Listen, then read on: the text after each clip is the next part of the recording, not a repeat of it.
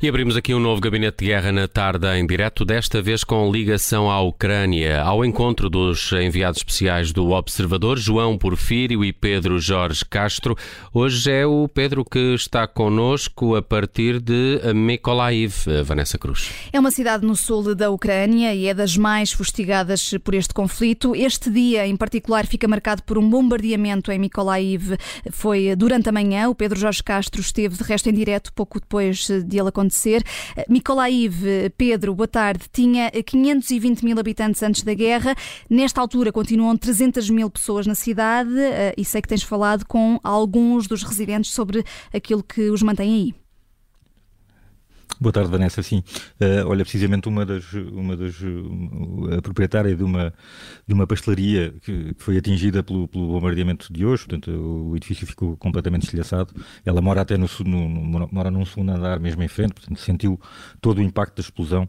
Uh, ela diz que tem, todos os dias tem amigos de fora do país e de, e de, fora, e de fora daqui de Mykolaiv a insistir com ela para ela sair.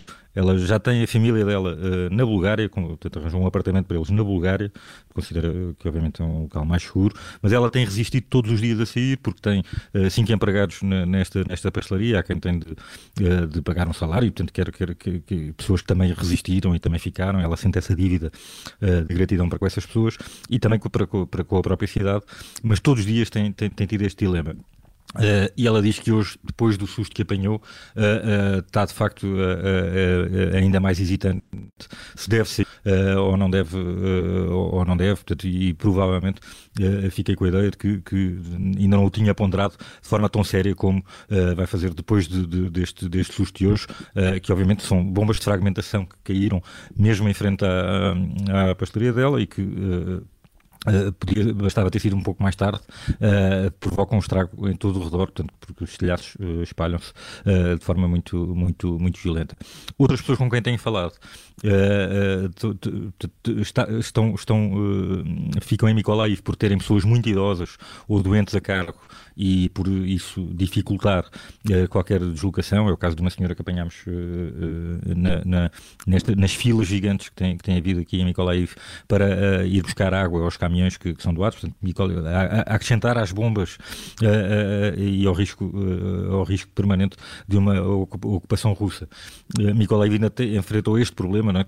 teve um mês sem água potável e, portanto, as pessoas para terem água tinham que ir buscar garrafões a, a caminhões espalhados, espalhados pela cidade.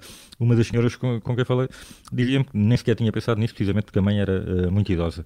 A mãe morreu, entretanto, também por causa de todo este stress da guerra, portanto, teve um acidente vascular cerebral, e ela diz que agora, pronto, uh, uh, na verdade já não tem uma razão forte para continuar aqui e está a começar a pensar se há de ir uh, para a Polónia uh, uh, e, e, e, se consegue organizar as coisas para sair daqui muito em breve.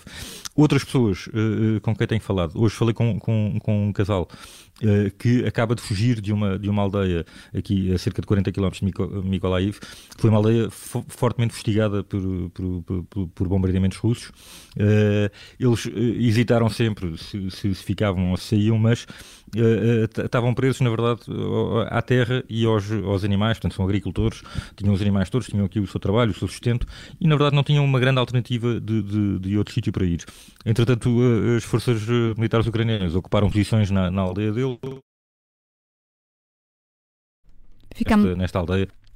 Sim, estamos com alguns cortes na ligação, Pedro, foi mesmo agora, mas creio que estás connosco.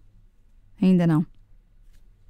Vamos eh, tentar eh, retomar o contacto com o Pedro Jorge Castro, eh, que estava aqui a contar-nos aquilo que falou com vários residentes de Mykolaiv, várias histórias desta guerra e desta cidade em particular que tinha 520 mil habitantes antes da guerra. Nesta altura ainda continuam na cidade 300 mil pessoas, uma cidade do sul da Ucrânia que foi bombardeada esta manhã o Pedro eh, Jorge Castro eh, e o João Porfírio eh, estão os dois nesta cidade de Mykolaiv e têm relatado Vanessa, tudo também. Desculpa. Sim, Pedro, força.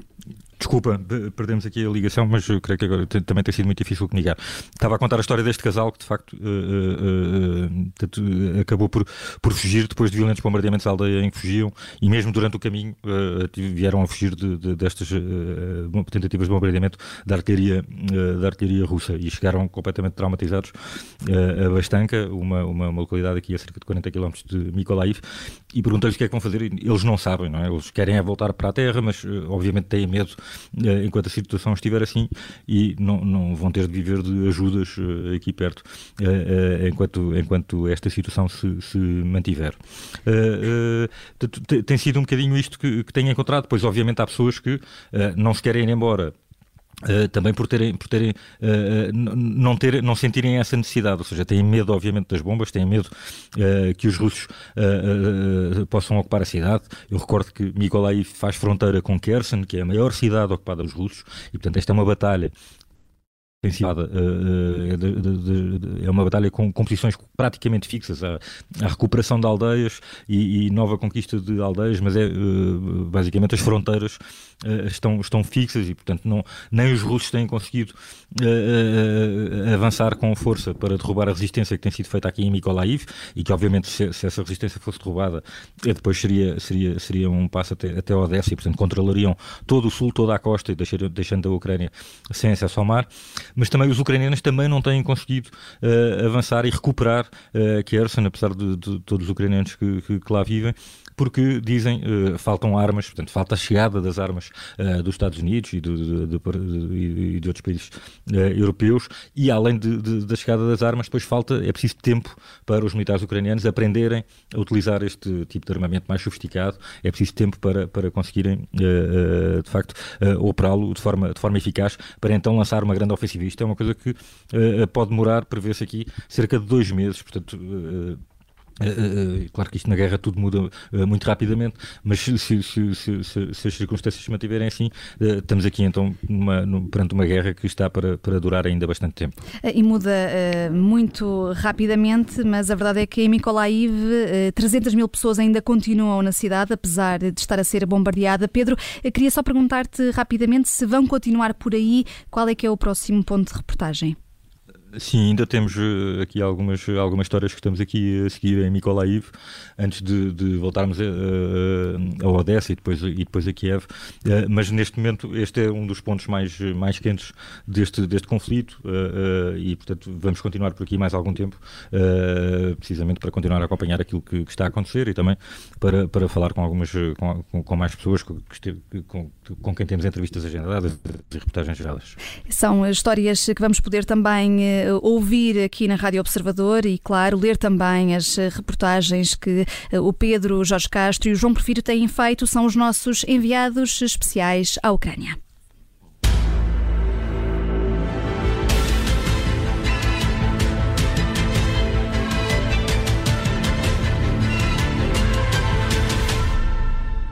Rádio Observador.